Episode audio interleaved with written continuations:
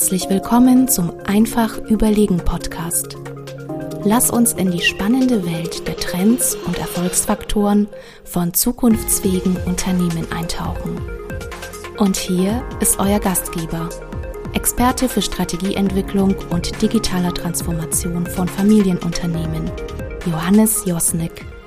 Ja, hallo und herzlich willkommen zur nächsten Folge des Einfach Überlegen Podcasts.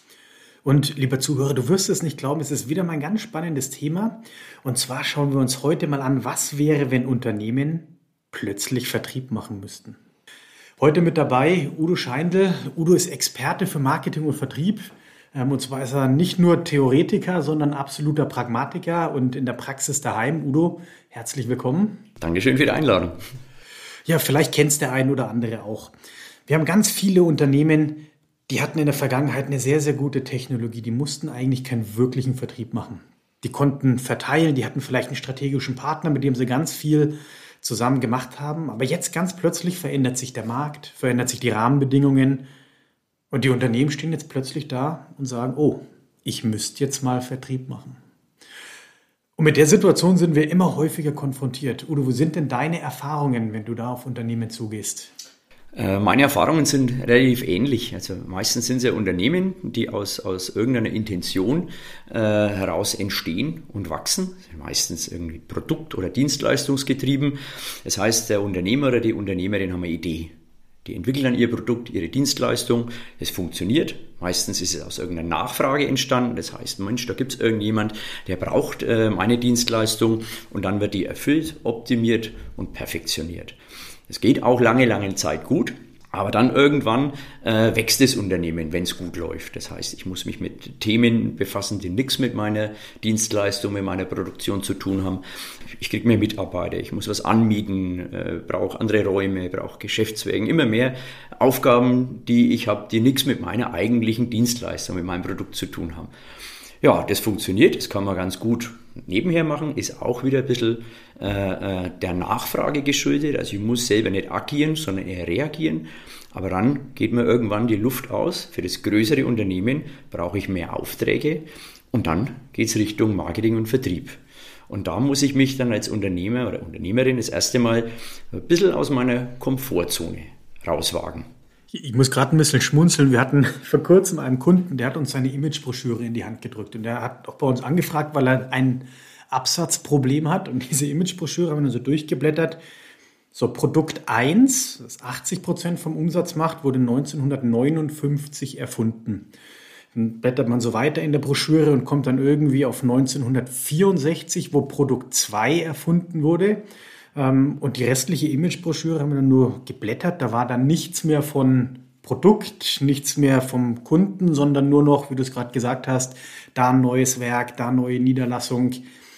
Und der hatte genau die Situation, der musste nie verkaufen. Und jetzt ist das natürlich schon, ähm, und da hoffe ich, dass du ein bisschen Insights geben kannst, ist natürlich schon eine große Herausforderung für Kunden, wenn jetzt so ein Ingenieur, der wirklich mit Leib und Seele sein Produkt kennt, plötzlich aktiv Vertrieb machen muss und irgendwie für erhöhten Absatz sorgen muss. Ja, genau. Und äh, das Thema ist dann halt auch, dass die besten Ingenieure, die besten Unternehmer, die ihr Produkt entwickelt haben bisher, zwingend auch äh, sehr gute Verkäufer sind.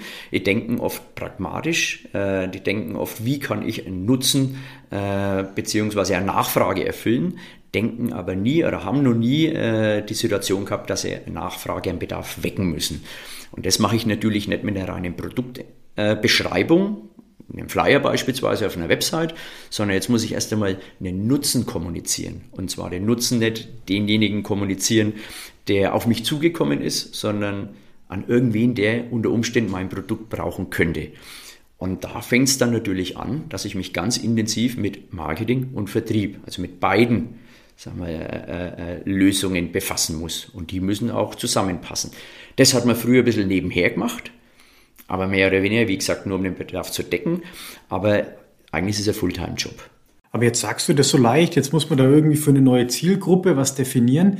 Das ist tatsächlich jetzt meine Erfahrung. Wenn man jetzt da hingeht und sagt, wir müssen mal eine neue Zielgruppe uns angucken, wir müssen mal das Problem der Zielgruppe ähm, verstehen, ja, gerade da wird es ja schwierig.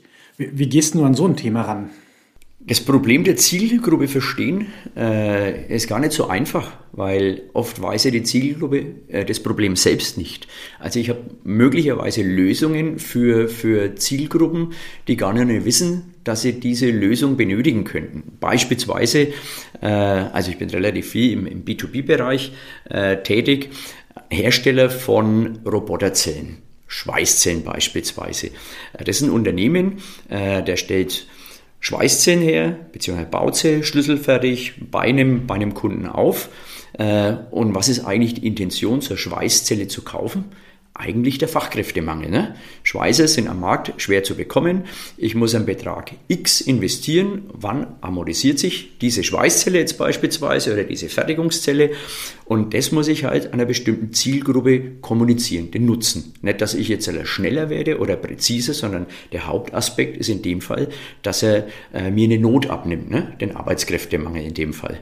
Und das muss ich natürlich entsprechend kommunizieren nicht die technischen Features, sondern den Nutzen. Und der Unternehmer möchte immer den ROI, den Return on Investment wissen.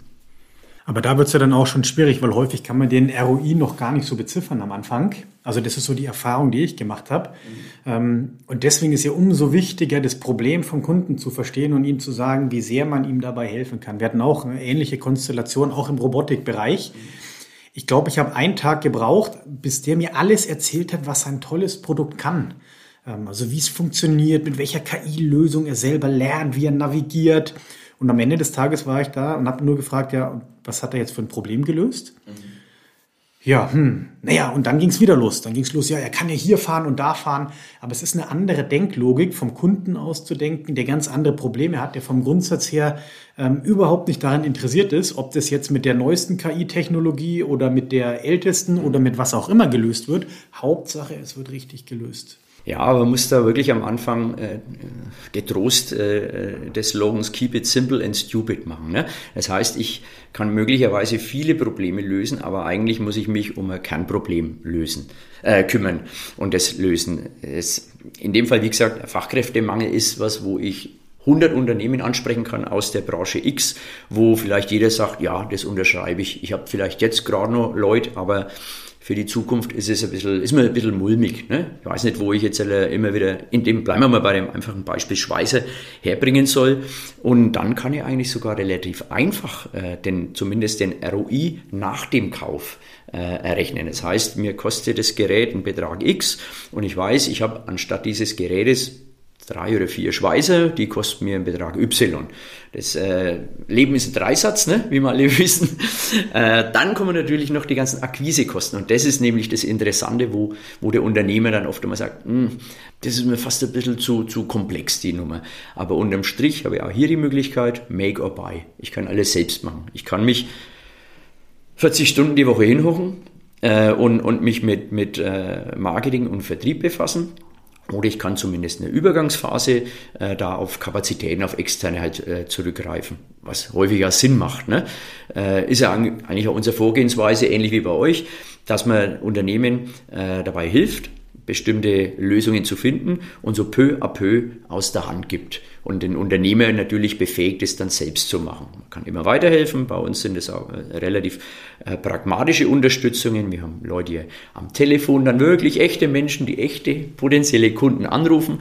Und das sind halt alles Zeitfresser. Und selbst zu machen äh, geht alles. Ich kann auch selbst mal Website bauen, aber in der Zeit habe ich vielleicht als Ingenieur auch äh, einen neuen Fertigungsroboter konstruiert oder was auch immer. Ne? Auch hier immer äh, die Überlegung Make or Buy äh, und vielleicht dann eben die, die Fachleute das, das machen lassen. Die Fehler, die man selber vielleicht machen wird, kann man ja auch vermeiden. Aber jetzt würde mich das mal ganz konkret interessieren. Jetzt nehmen wir mal genau das an. Wir sind ein Unternehmen, wir haben jetzt festgestellt, oh, wir müssten jetzt mal neu Vertrieb machen und haben auch festgestellt, so Selbsterkenntnis, vielleicht können wir es gar nicht so gut und vielleicht bräuchten wir ja perspektivisch mal einen Vertrieb, aber aktuell wissen wir gar nicht. So, und jetzt kommst du ins Spiel. Wie geht ihr denn davor?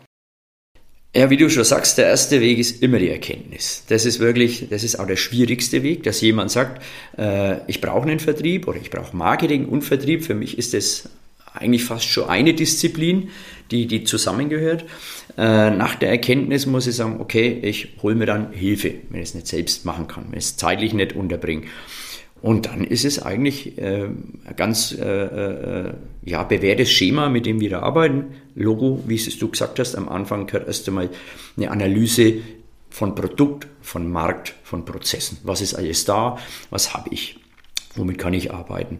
Wo möchte ich hin? Welche Ziele habe ich? Ne? Wenn jetzt zum Beispiel jemand Investitionsgüter herstellt, muss er mal anschauen, äh, was haben die überhaupt für Fertigungskapazitäten? Ne? Weil es nützt ja nichts, wenn jetzt äh, ich äh, äh Investitionsgut für halbe Million verkaufe, zehn Stück, jetzt ja nicht, nicht zwingend ich persönlich, äh, werden in, in der ersten Woche zehn Stück verkauft. Ich kann aber nur pro Monat ein äh, äh, Stück herstellen. Ne? Also auch daran muss ich mich orientieren. Also das heißt, wir gucken uns Fertigungsplanung äh, gegebenenfalls an, äh, äh, Umsatzziele, Umsatzplanung, die, die Prozesse im Unternehmen, wer ist beteiligt, wer kann unterstützen. Dann äh, schauen wir uns das Marketinginventar an. Ist für das Produkt, das verkauft werden soll, alles Notwendige vorhanden? Also da spreche ich von äh, Webseite, also digitale äh, Werbemedien, genauso wie analoge Werbemedien. Möchte ich auf Messen gehen? Habe ich das Messeequipment? Habe ich Personal? Ist das Personal ausgebildet? Äh, habe ich vielleicht Personal, das ich erst ausbilden möchte? Also auch hier, wenn ich Mitarbeiter habe, kann ich die unter Umständen schulen, coachen. Und wenn ich das alles, die Vorbereitungen getroffen habe, beginnt man halt mit einer Kampagne. Die Kampagne kann digital sein, die kann analog sein, äh, vielleicht auch beides, je nachdem. Aber irgendwann, und das im B2B-Bereich gerade, muss ich irgendwann mit dem potenziellen Kunden wirklich sprechen. Telefon oder Face-to-Face. -face. Und äh, darin liegt eigentlich ein bisschen äh, das Dilemma häufig, dass äh, äh sagen wir, Techniker A, nicht die Zeit haben, weil sie sich lieben gern mit der Weiterentwicklung ihrer Produkte beschäftigen und B, vielleicht auch nicht im ersten Step diejenigen sind, die typische Vertriebler sind. Ja, kann ich nachvollziehen. Ich, ich, fand aber eins, äh, also ich fand viele spannend von dir, aber eins fand ich besonders spannend, wenn wir mal drauf gucken, der Ausgangspunkt ist ja ganz klar der Kunde.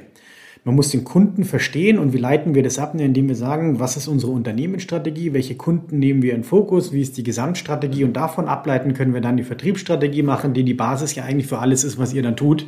Ähm, und das muss natürlich wie ein Zahnrad zu dem Rest passen.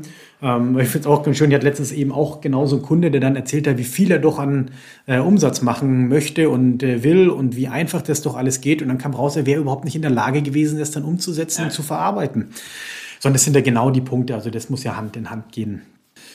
Ja, lieber Udo, ich fand das jetzt sehr spannend, dass wir mal gucken, was passiert, wenn man wirklich einen Vertrieb ähm, machen muss wir sehen ja, da ist ja noch einiges dahinter und man muss es halt auch wirklich in die Hand nehmen und muss es wirklich tun. Ähm, einen schönen Satz hast du auch noch gesagt und zwar, irgendwann muss man im B2B-Bereich einfach den Hörer in die Hand greifen oder irgendwie in eine persönliche Interaktion gehen. Also rein digital funktioniert es halt leider nicht. Ähm, haben wir bisher jedenfalls noch nicht so entdeckt. Ja, lieber Udo, das war jetzt wirklich spannend, was wir hier gehört haben, auch wie du so ein Thema angehst. Du hast ja da wahnsinnig viele Erfahrungen. Und jetzt, lieber Zuhörer, würde mich mal interessieren, wie es bei dir aussieht. Machst du schon wirklich einen Vertrieb? Hast du da schon die Strukturen, das Marketing, Vertrieb, Zahn in Zahn gehen? Schreib mir doch einfach an josnik.adviceman.de. Und wenn du mehr über das Thema erfahren willst, dann haben wir zwei Möglichkeiten. Entweder du besorgst dir das neue Buch von mir, Strategie in Zeiten der Veränderung. Es gibt überall ähm, online, wo man Bücher kaufen kann. Oder du kannst doch beim Udo auf die Homepage gehen. Udo, wie ist eure Homepage? www.scheindell-consulting.de Genau da einfach mal schmökern und nachlesen, wie so ein Prozess gut aussehen kann. Ja, in dem Sinne, Udo, vielen Dank, dass du dabei warst und bis zum nächsten Mal.